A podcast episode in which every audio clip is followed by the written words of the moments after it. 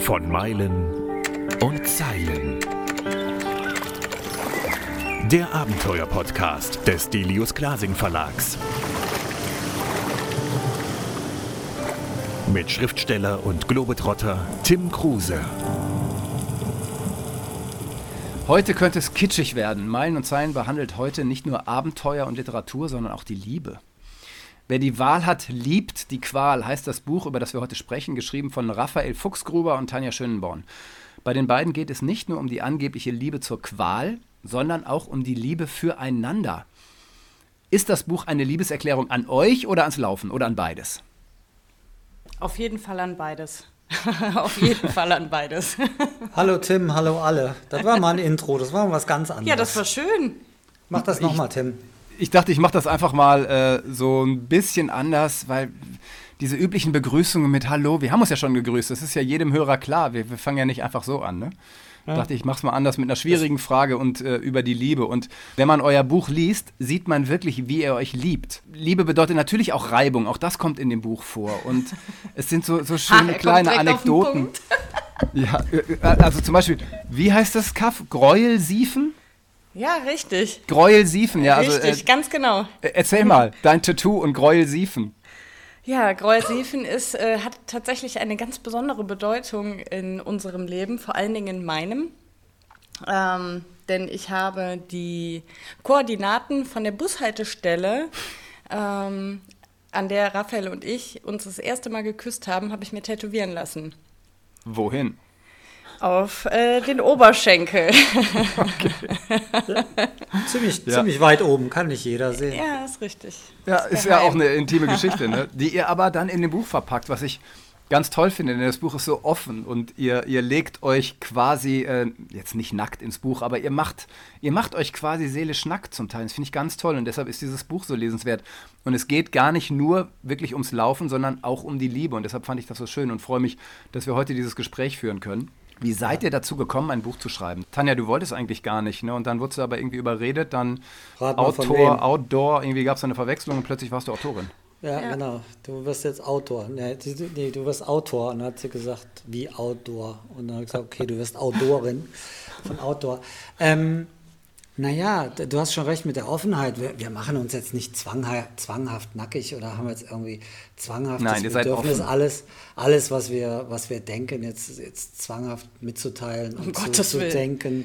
Das wäre jetzt wichtig für die Welt, das ist nicht wichtig für die Welt. Aber wir haben halt gesagt, wenn wir ein Buch schreiben über das, was wir erleben, werden wir das, was wir erleben, auch erzählen, so wie es ist. Da kommen wir teilweise zu, zu ganz, ganz schwierigen Themen. Da erzählt Tanja, glaube ich, nachher eher nochmal drüber als ich. Da gehört eine Liebesgeschichte dazu. Das sollte jetzt aber auch nicht der Rosamunde Pilcher-Roman äh, für, die, für die Trailläufer werden. Da muss man mal ein bisschen gucken. Wir stehen natürlich fürs Laufen und die, die Menschen, die sich so ein Buch kaufen, sind jetzt im größten Teil sind das, sind das Läufer und mhm. so, so mischen wir das ein bisschen, weil unser Leben auch so ist. Und die Geschichte von in Gräuel-Siefen, okay, sie stand da und gab mir einen Kuss und mir, ich war zu dem Zeitpunkt doch schon erhebliche 56 Jahre alt und hatte schon mal geküsst, aber mir hat es den Boden unter den Füßen weggezogen und äh, bei ihr war es vermutlich ähnlich und drei Tage später waren wir ein Paar und haben auch viele Brücken abbrechen müssen, die es bis dahin gab. Aber das ging nicht anders, wo klar. die Liebe hinfällt. Und, und zwar auch klar mit, mit 20 Jahren Altersunterschied, dass das jetzt alles nicht so, nicht so ganz easy peasy ist. Aber da, da machst du nichts. Und ein paar Tage später hat sie mich hingeschickt und hat gesagt, schick mir die per WhatsApp die Geodaten. Ich wusste gar nicht, dass sowas geht, aber das habe ich dann auch rausgekriegt. Und dann dachte ich, wie süß, wie süß. also Längen, Längengrad und Breitengrad. Genau. genau. Und dann dachte ich auch, wie süß, die schreibt noch Tagebuch. Da kannst du mal sehen, wie naiv ich bin. Die ging mit den Geodaten zu ihrer Tätowiererin und hat sich das ins Bein stanzen lassen. Und ja, wow. wir sind, wir sind. Was für ein Liebesbeweis. Ist schon Weil hart, das ne? geht nicht mehr weg, ne? Ja, das, äh, aber wie sagtest du auf die Frage, warum oder wie auch immer? Du sagtest, es ist eh für immer. Ja. Ja, und das ist so mit dem Tattoo und auch mit dieser Beziehung und äh, ja, das ist schon eine ganz, ganz, ganz große Liebe. Aber wir wollen ja keinen Liebespodcast machen. Zum Buch kamen wir dann halt, es war klar, dass ich wieder ein Buch schreiben werde. Da kam dann Tanja mit in mein Leben rein.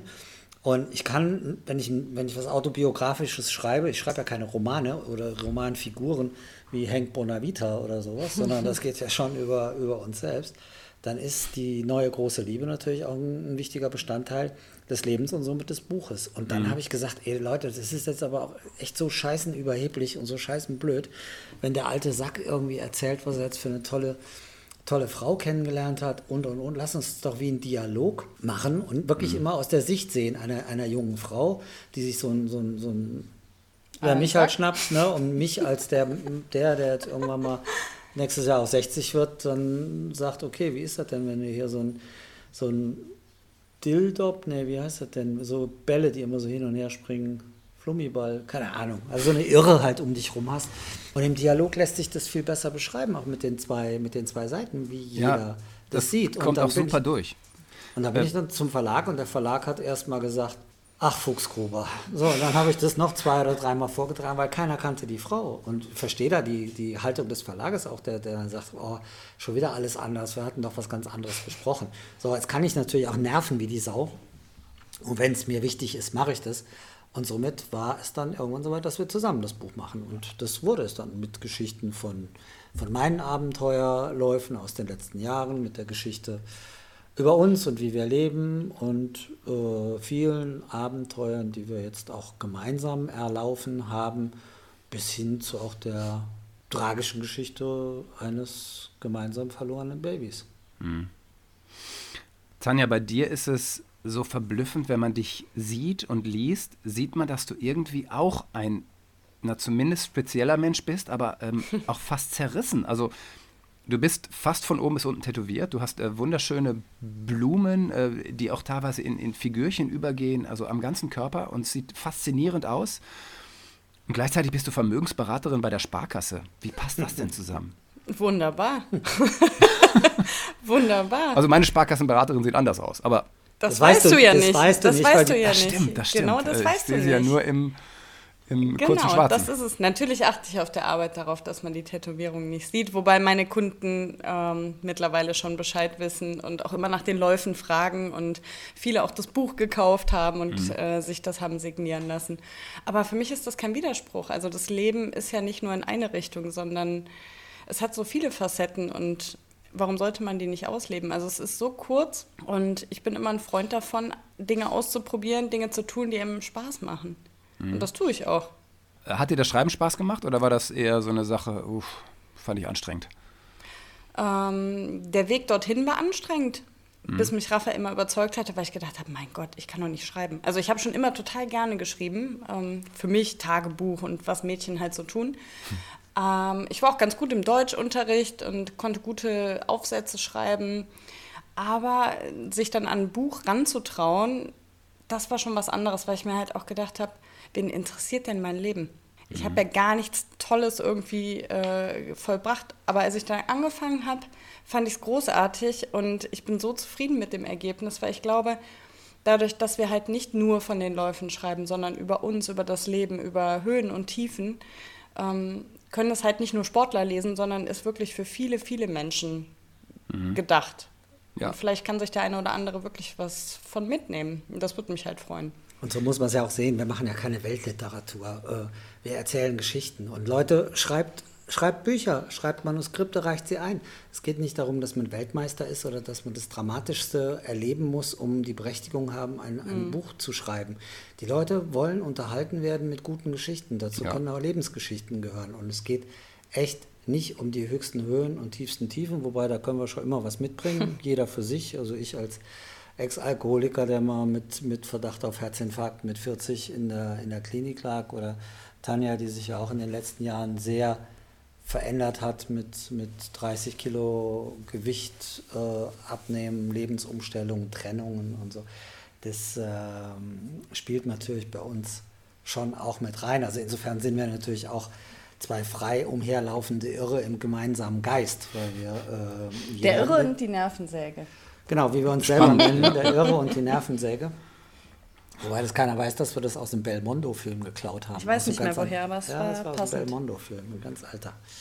Ähm, so, so sind wir. Und so ist das Buch halt eins, was jetzt nicht belehrt oder auch kein, es ist auch kein Ratgeber fürs Laufen. Ich habe mal einen geschrieben, der heißt Passion Laufen. Da steht mit hochkarätigen Gästen von Kilian Jornet bis, bis die besten Psychologen und Trainer. Wir haben da alle zusammen dieses Buch geschrieben. Da gibt es halt das Handwerkliche zum Laufen und in Wer die Wahl hat, liebt die Qual geht es halt mehr um einen Abschnitt von zwei Jahren, wo wir aus unserem Leben berichten. Mhm. Mit den Höhen und Tiefen, es kommen aber auch Tipps und Tricks drin vor, ne? beziehungsweise wie du es nennst, Trips und Ticks. Also genau. es, es, haben auch Läufer auf jeden Fall was davon, aber auf jeden Fall lernen sie erstmal was über den Gobi March kennen. Das war also euer erstes gemeinsames Ultra-Event, was ja. ihr zusammen äh, absolviert habt. Genau. Und es war lange nicht so schlimm, wie du befürchtet hattest, Tanja, oder? Nee, überhaupt nicht. Es war total schön. Es war so schön. Ich, es war unglaublich schön. Also das Schlimmste im Nachhinein betrachtet war wirklich die, der Flug dorthin, die Reise dorthin, die ganze Aufregung im Vorfeld. Äh, ich glaube, ich habe es im Buch auch geschrieben. Ähm, ich, ich bin vorher noch nicht so viel gelaufen, habe ja 30 Kilo abgenommen. Ähm, innerhalb von, ja, ich glaube, knapp zwei Jahren waren es. Und ähm, nachdem Raphael und ich uns kennengelernt hatten, hat er mir die Teilnahme für den Gobi March geschenkt. Mhm. Und ich hatte dann noch sieben Wochen Zeit zum Trainieren. Hm. Ja, Und wie genau. trainiert warst du? ja, ich bin so 25 bis 30 Kilometer in der Woche gelaufen. Das ist mhm. schon amtlich, das ist gut. Ja, ja.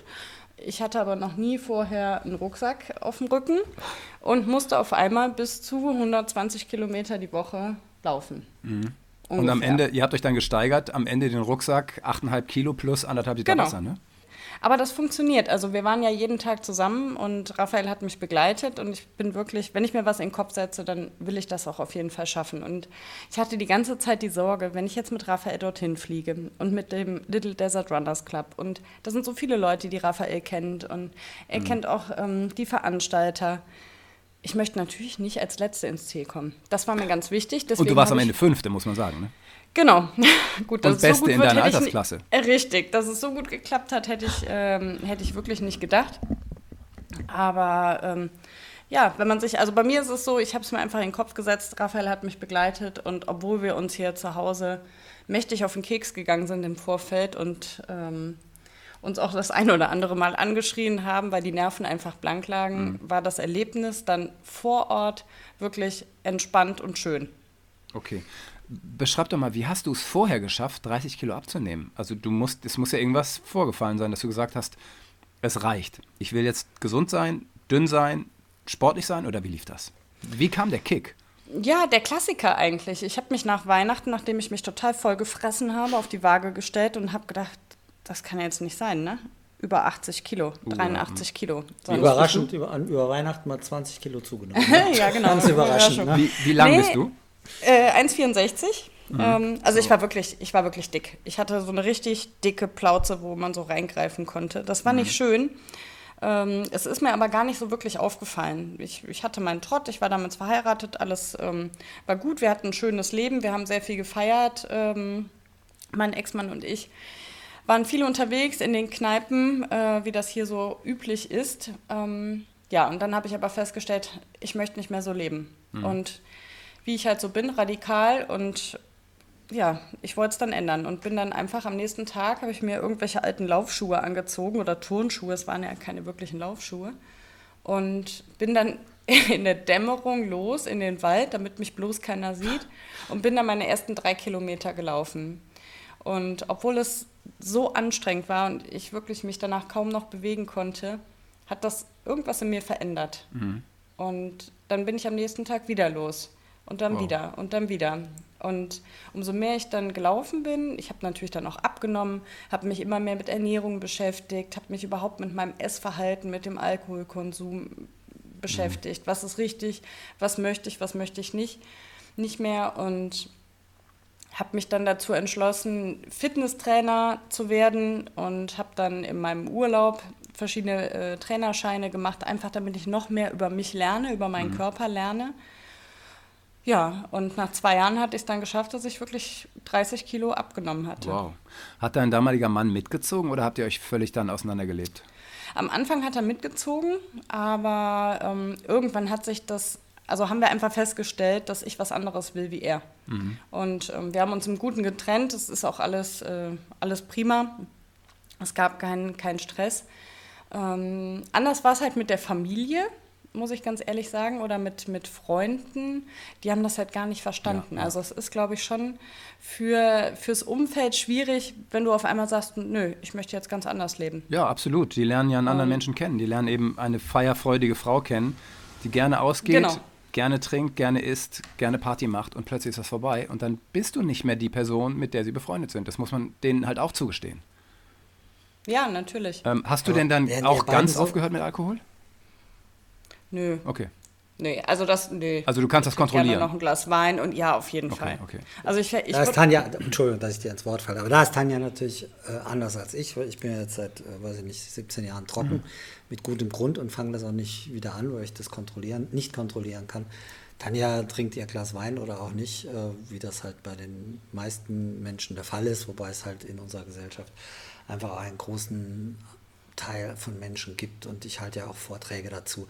Menschen, die mit Suchtmitteln und das Alkohol ganz genauso eins, auch wenn es legal ist, ähm, nicht so gut umgehen können und, und äh, wie einige wissen, sind das ja bis zu 10 Prozent unserer Bevölkerung, die damit Schwierigkeiten hat. Aber ja. das ist ja nicht Thema unseres, unseres Podcasts. Nee, aber, aber es geht um die Liebe. Jetzt, wenn ihr zwei, wenn, wenn ihr zwei, wenn ihr zwei so über dieses Buch sprecht, finde ich das Buch jetzt mit der Zeit immer besser, ja. weil Also ich fand es schon immer gut und es hat einen irrsinnigen Spaß gemacht, das zu zweit zu schreiben. Da kommen wir gleich nochmal drauf, wenn du dir das merken kannst. Aber der Punkt ist ja, ich mache das jetzt schon was länger. Jetzt gibt es von mir auch schon ein paar Bücher und der Herr Fuchsgruber hat zwei Rennen gewonnen und hat, was weiß ich, wie viele Top 3 und Top 5 Plätze in den Wüsten erlaufen und ist jetzt zweimal um die Welt.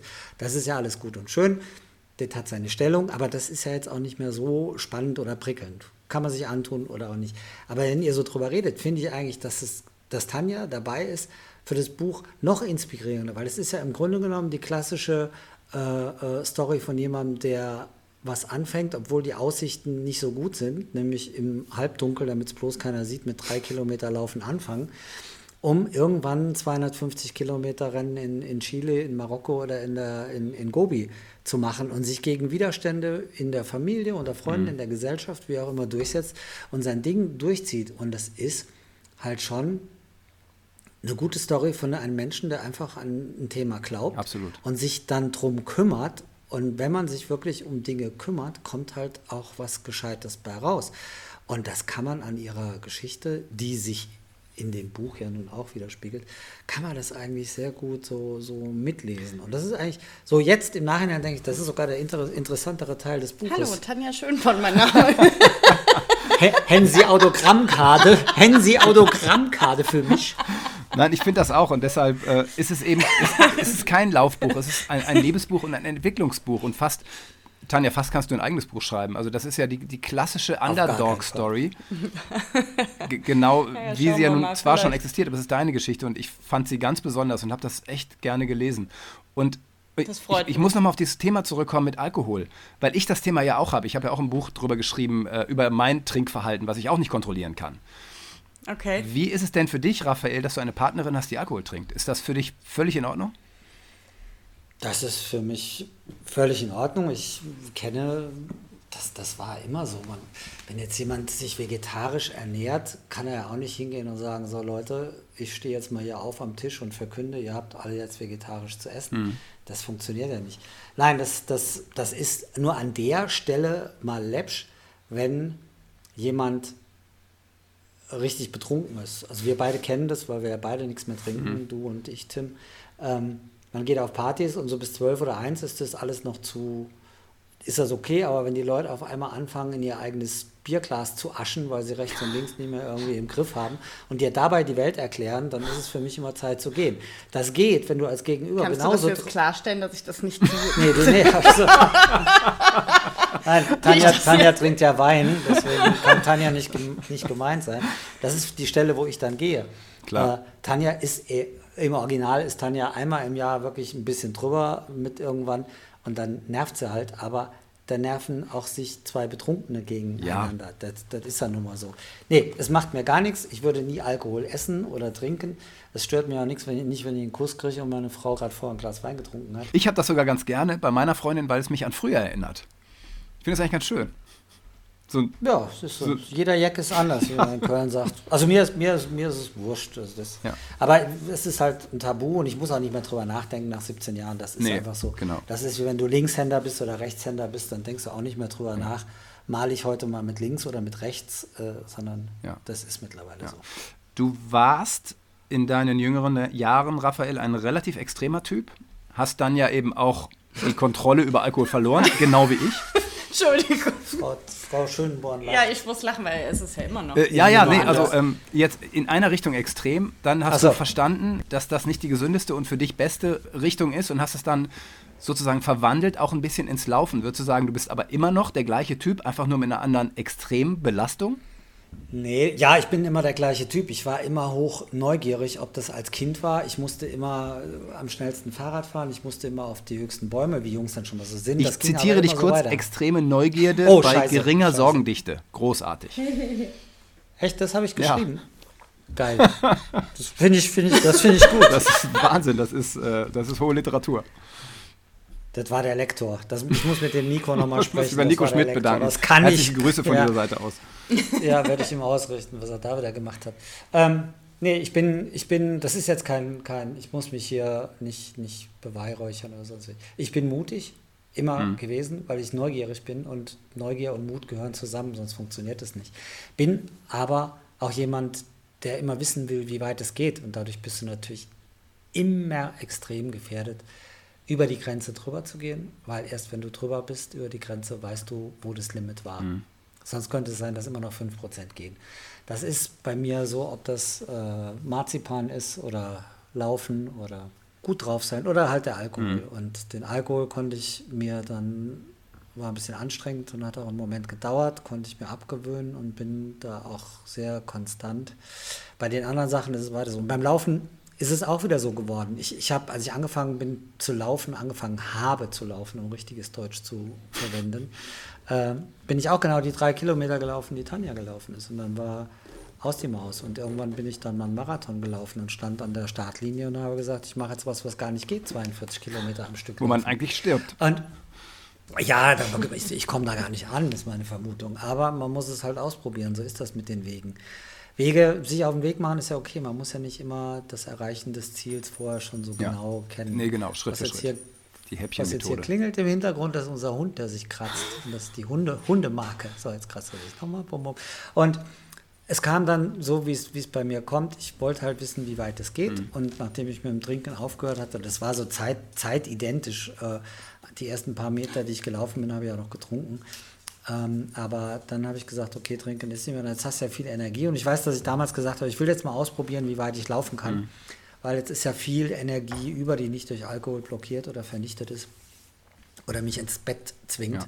Da war aber nie die, die Gedankenwelt, Marathon oder mehr zu laufen, sondern das hat sich so ergeben, weil ich dann irgendwann gesagt habe, noch geiler ist es, in der Wüste zu laufen, frag mich, wie ich drauf kam, ich weiß es hm. nicht. Äh, ich hatte Bilder gesehen und dann hat es einfach, wie wenn man sich verliebt, habe ich gesagt, das sind für mich die Götter des Laufens und ja. da musst du, da musst du hin. Du bist, was wir schon sagten, so extrem und du hast schon so viele Bücher geschrieben, hast auch, ich finde, Bücherschreiben ist auch immer so eine reflektorische Geschichte, wo man sich selbst hinterfragt und guckt, wer bin ich eigentlich, wie bin ich. Du wirst dich gefragt haben, warum du so extrem bist. Welche Antwort hast du gefunden? Noch nicht die, die passende. Ich weiß einfach, dass es in mir drin steckt. Ich ähm, brauchte aber auch, ich, ich bin damit fein. Das wird, mhm. das wird gehen bis zum Schluss, ich sage es dir. Ich habe auch schon, schon genaue Deals gemacht, äh, was mein Ableben anbetrifft. Ja, also du schreibst, ich, ich, werde draußen sterben und werde dafür alles tun. Ja, ja, und für Plan B, wenn es nämlich draußen nicht gelingt, habe ich halt äh, ja, den Plan B. Ich, ähm, ich werde immer so weitermachen. Die Frage des Warums ist für mich auch gar nicht die, gar nicht die, die interessante. Mhm. Jetzt aktuell die Corona-Zeiten. Das Warum, ob das aus dem Labor kommt oder ob das, ist mir Völlig alles egal. Ja. Was machen wir draus? Ja. Das ist für mich die Kardinalfrage. Was mache ich draus? Warum bin ich Alkoholiker geworden? Habe ich das genetisch drin? Mein Vater war auch Alkoholiker. Habe ich das von dem gelernt? Ey, ist das Ergebnis, was mache ich das draus? Ergebnis wie werde ich, genau. wie werd, ja, ja, wie werde ich es werd wieder los? Es gab ja auch eine gute Zeit im Alkohol, weil eine, eine, ein Glas Wein oder eine Flasche Wein hat ja auch sehr, sehr viel Schönes. Ja, die Wirkung von Alkohol ist ja unbestritten. Ja, ey, Alter, manchmal, ich habe die ganzen Nächte diskutiert. Ich habe am Ende ganz vergessen, warum ich mich. Wir haben die ganze Welt verbessert. Ja, und ich habe dann am das Schluss. Das macht er immer noch. Ja, das mache ich immer noch. Und hatte am Schluss ganz vergessen, warum ich mich mit dieser Frau eigentlich verabredet hatte. Ja. und wie sie hieß. Und, und vor allem, wie sie und dann hieß. ist er eingeschlafen. nee, das, nee, das hat, ja, nee. Aber das passiert mir jetzt nicht mehr. Nein. Ich weiß jetzt, warum ich mich mit dir verabrede. Ah. Ja, nee, das ist natürlich eine. Du wohnst hier. Ja, das Nüchternseins. Das hat schon große Vorteile. Reflektorisch ist das Ganze natürlich, weil wenn man ein Buch schreibt, äh, macht man sich ein paar Gedanken. Und wie Tanja eben auch schon gesagt hat, am Anfang denkt man, wen könnte das interessieren? Das ist doch alles uninteressant.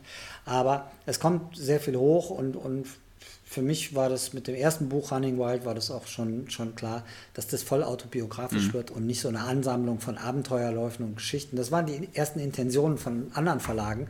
Und bei Delius Glasing hatte ich dann aber eine Heimat gefunden mit dem damaligen Lektor, der die Idee hatte, nein, wir wollen gar nicht diese Abenteuerläufe einen nach dem anderen, sondern wir wollen den ganzen Typ mit seiner gebrochenen Geschichte, mit seinem Comeback mitten im Leben, wo er am, am Boden lag und im Krankenhaus lag und sich dann nochmal hochgerafft hat und ein anscheinend äh, wieder gesunder und glücklicher Mann ja, wurde. Ja. Diese Geschichte wollen wir eigentlich erzählen. Und da hatten sie mich natürlich. Und genauso ist es dann halt auch geworden. Brandig Wild wurde dann halt wirklich die Biografie von einem, der mal untergegangen ist und wieder aufgestanden. Und auch ziemlich ist. erfolgreich. So. Erzähl doch mal in aller Kürze, wie hast du es geschafft, vom Alkohol wegzukommen?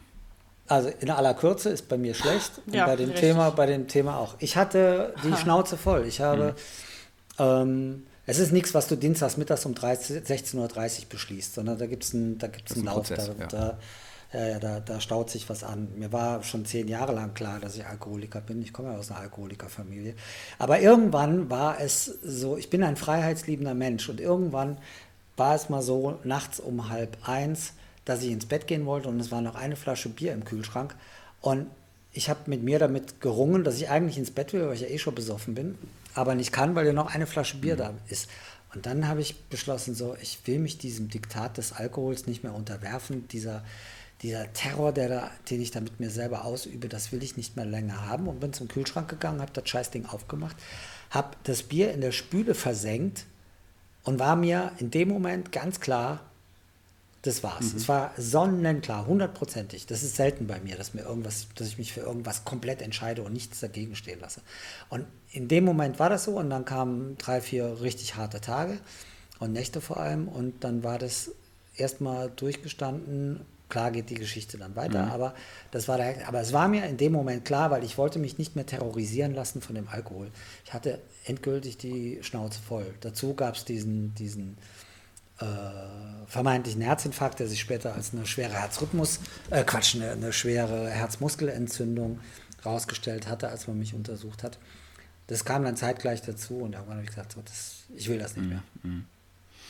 Tanja, wie ist es? Mittelkurze Antwort. Ja, das ist eine ähm, super Antwort. Also ich finde vor allem dieses Bild des ähm, in, in den Abfluss laufenden Bieres so gut. Ich glaube, das versteht jeder und das versteht auch vor allem das Unterbewusstsein und das ist so, so ein Symbol dafür, so es reicht. Das Zeug ist jetzt einfach nur noch wegzukippen und nicht mehr in meinen Körper zu kippen. Find genau, Tim. Und da, da hast du recht, weil das ist auch das Bild, das mir immer wieder kam, wenn ich darüber nachgedacht habe oder wenn ich mal in einer Situation war, wo ich wurde da nie, nie, nie schwach oder mhm. so, aber dann habe ich immer an diese blecherne Spüle mit meinem Magen, der schon kollabiert war zu der Zeit, und dieses Bier, das ich da reinschütte, und dieses, es ist in den Müll. Ja, ja. Es ist für den Müll, es ist Schund, es ist Mist und es ist jetzt durch den Abfluss weg und es kommt von dort nicht zurück. Das ist auch so, von dort kommt nichts zurück ja, aus dem Abfluss. Ne? Und das, wir, Bilder helfen uns ja viel mehr oder sind ja viel einprägsamer ähm, ja. als Worte. Euer Buch heißt im Untertitel Glücksmomente eines Abenteuerläufers. Tanja, was war dein glücklichster Moment beim Laufen? Boah, das ist schwierig. Das kann ich dir Vielleicht der Einlauf ähm, so in, der, in der Wüste also Gobi, so da, als ihr da am Gobi-March das beendetet? Das war, ja, natürlich war das ein ganz besonderer Moment für mich. Und das Lustige war ja, ähm, wir sind, an unseren Rucksäcken haben wir Zeitchips mhm. gehabt. Und damit jeder Läufer die Chance, also wir liefen dann ins Ziel und ähm, kurz vorm Ziel wurden wir gestoppt, um dann in ein Kloster einzulaufen. Wow. Das macht, hat der Veranstalter so gemacht, damit jeder Läufer die Chance hat für mhm. ein besonderes Foto. Ja? Ähm, also liefen wir, dann, äh, liefen wir dann die letzten zehn Kilometer bis ins Ziel und ich kam dort an und während ich lief, dachte ich, boah krass, mhm. du hast es bald geschafft, du hast es bald geschafft. Es ist nicht mehr weit. Ähm, aber bei den ganzen Fotos, die man so sieht, weinen doch alle. Wo sind denn die Emotionen? Ich war so in meinem Sportsgeist. Ich bin einfach nur gelaufen, gelaufen und habe gedacht, Mensch, warum, mhm. warum heule ich denn nicht? Wo ist denn die Emotion? Und dann sind wir dort angehalten und die haben mir diesen Zeitchip abgemacht und da musste ich kurz warten und dann durfte ich einlaufen in dieses Kloster. Und Raphael stand da und hat die Arme ausgebreitet und in dem Moment ist wirklich alles über mir zusammengebrochen und die Emotionen der ganzen letzten Wochen, Monate sind wirklich auf mich eingebrochen. Das mhm. war unbeschreiblich. Also das war schon ein ganz, ganz besonderer Moment. Nicht nur, weil ich es wirklich geschafft habe, 250 Kilometer ähm, zu laufen, ähm, als fünfte Frau das Ganze zu beenden und meine Altersklasse zu gewinnen, das war völlig nebensächlich. Aber ich hatte mein Leben komplett mhm. geändert, von 0 auf 100. Und das war ja. einfach ganz besonders. Aber ich habe auch wunderschöne Momente, wenn ich alleine hier im Wald unterwegs bin. Also ich war letztens fünf Stunden laufen in einem ganz langsamen Tempo und ich kam nach Hause und hatte das Gefühl, als wäre ich aus einer fünfstündigen mhm. Meditation zurückgekommen. Und das sind auch so besondere ja. Momente, die ich mittlerweile habe. Also es gibt nicht den einen, sondern es gibt Gott sei Dank glücklicherweise so viele mhm. schöne Wie ist es bei dir, Raphael? Gibt es da irgendwas, was komplett raussticht oder sagst du auch, nee, es ist eigentlich die Liebe zum Laufen an sich, die mir alles gibt? Ja, das ist auch eine schöne Antwort. Ich habe jetzt zwei Minuten Zeit gehabt, während Tanja sprach, darüber nachzudenken. Es gibt, gibt, gibt zwei Sachen. Die Momente, es sind, es sind so viele Glücksmomente, das kann, die kannst du auch nicht miteinander vergleichen. Ich weiß, dass einer der ersten riesigen Glücksmomente war 2000 2008 bin ich durch Libyen gelaufen. Mhm. In meinen Anfangstagen. Es war wirklich mein zweites Rennen in der Wüste überhaupt. Das war 200 Kilometer nonstop. Das Wichtige war aber, ich war Mutterseelen allein und hatte diesen ganzen Sternenhimmel für Ach, mich. Mal, und ich, hat, ich hatte mich für mich allein und bin durch Libyen gelaufen, mitten in der mhm. Nacht und habe geheult. Ich habe einfach, ich weiß nicht, eine halbe Stunde oder länger einfach vor mich hingeheult beim Laufen im Dunkeln. Weder die Scham äh, noch, noch irgendwie, das ist nicht richtig oder Unglück. Es war, ich war total glücklich, ich war total bei mir, dass ich das erleben konnte. Mein Traum als Kind war immer, eines Tages in Afrika unterwegs mhm. zu sein. Das war ein Kindheitstraum. Der ist über den Alkohol verloren gegangen. Ich hätte auch nie gedacht, dass ich als Läufer nach Afrika komme. Aber tatsächlich war ich dann in Afrika angekommen, war über 40 Jahre alt, hatte meine Brüche hinter mich gebracht und mich nochmal gefasst und gesammelt. Und das war so ein lang anhaltender Glücksmoment, der so ganz besonders war, weil das, das Laufen, das Weinen und dabei glücklich sein auch so eine Konstellation. Würdest du sagen, das war so eine Art. Gottverbundenheit oder weißt du alles in der Richtung von dir? Ach, der, der, liebe Gott, den gibt es den gibt's bestimmt auch, der ist für jeden, der ist für jeden anders. Äh, nee, aber es war einer der Momente, die, von denen man nicht so viel im Leben mhm. hat, wo man ganz, ganz dicht bei Auch sich ist. Zum so Schluss. Eine Frage an euch beide, aber ich fange mal, äh, Raphael, antworte du zuerst, weil du eben längere Zeit hattest zum Nachdenken. Was, was liebst du an Tanja am meisten? ja, das ist gemein. Frage. Jetzt, ja, äh, so, es geht ja um die Liebe. Stoppen, dann muss man das über Text Ja, das ist schon ein Stunden-Podcast, den du machen willst. Mhm. Tanja, Tanja ist aus dem, aus dem Bauch raus. Tanja ist mutig wie die Sau. Tanja ist irre, sprunghaft, Zwilling, wie ich auch. Tanja ist auch sehr erotisch, wenn ich das hier sagen darf. Sie ist eine, eine Zuverlässigkeit, wann immer, wann immer was ist, du kannst dich darauf verlassen. Und sie hatte einfach diesen ungeheuren Mut, aus dem Nichts so ein, Robi, so ein Rennen in Gobi anzugehen. Und eben als du mich fragtest nach den besonderen Momenten, das ist für mich immer noch ein besonderer Moment, immer wieder mitzukriegen, wie sie die Dinge angeht und wie sie zurückkommt. Wie sie gerade gesagt hat, sie hat ihren Fünf-Stunden-Lauf gemacht und hatte das erste Mal das Gefühl, mhm. sie kommt aus einer Meditation zurück. Da wollten wir immer hin, weil vorher war Laufen für sie immer Anstrengung und ich muss auf den Puls gucken, auf die Zeit und ich muss schneller als letzte Woche und mein Mann und Trainer und Chef muss irgendwie stolz auf mich sein und so. Kam die zurück und sagte, ich habe es eigentlich fast gar nicht gemerkt und da wollten wir zwei Jahre hin. Und da freue ich mich halt auch wie Sau drauf. Also Frau mhm. Tanja Schönborn. Das äh, glaube ich und habe ich auch gelesen sofort. Tanja, was liebst du an Raphael am meisten? Äh, das meiste, was ich an Raphael liebe, ist, dass ich einfach so sein kann, wie ich bin. Ich habe das erste Mal in meinem Leben das Gefühl, ich kann Tanja Schönborn mhm. sein. Und zwar in allen Facetten. Und das ist ein unglaublich befreiendes Gefühl. Ähm, ich bin sprunghaft, wie Raphael sagt. Ich bin auch eine absolute, ich bin halt typisch Frau, die absolute Zicke. Ähm, bin auch wirklich kein einfacher Mensch. Aber ähm, Raphael hat sich komplett darauf eingelassen und ja, ich bin ihm da auch sehr dankbar für. Also er ähm, hat mir Dinge gezeigt oder hat mir einfach so viel Mut auch gemacht, die letzt, also seitdem wir mhm. zusammen sind. Ich hätte mich niemals getraut, solche Dinge anzugehen, mhm. ohne ihn an meiner Seite. Also er nimmt mich an die Hand und zeigt mir die schönen Seiten und das ist einfach unglaublich schön und wir haben auch noch so viel vor uns und planen auch immer weiter. Das ist ja unser, unser größtes Hobby. Wir planen unglaublich gerne unsere Zukunft. Und, ähm, was steht denn als nächstes an? als nächstes steht an was ganz Langweiliges, eigentlich unser Sportzimmer. Dass wir das fertig kriegen. Ja. Darf ich das? Ja, ja Schatz, jetzt guck doch nicht so. Nein, nein, die Frage zieht ja meistens Nee, Sportzimmer, also ich hatte das Ja, aber gezählt. das ist ja... Ähm, Sportzimmer ist auch gut. Ey, wir waren, wir waren, wir waren fleißig. Ich bin ja, ja Beruf von Beruf Konzertveranstalter. Ich habe seit 11. März, äh, da war meine letzte Show mit Herrn James Blunt in der Elbphilharmonie, habe ich null Arbeit. Äh, wir haben hier Container bestellt, wir haben den, den, wir leben auf dem Bauernhof, haben ja angefangen, die Scheunen zu entrumpeln und 20 Jahre Müll rauszutragen.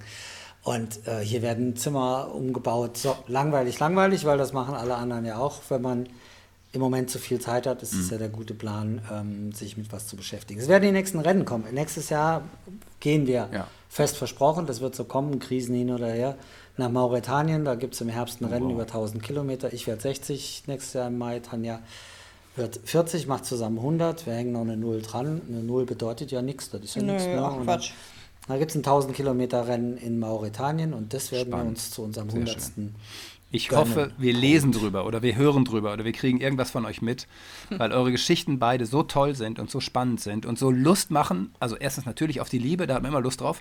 Und mir macht es Lust, laufen zu gehen, das tue ich jetzt. Ich renne mal runter zur Förde und laufe mal die Kiellinie. Das war von Meilen und Zeilen.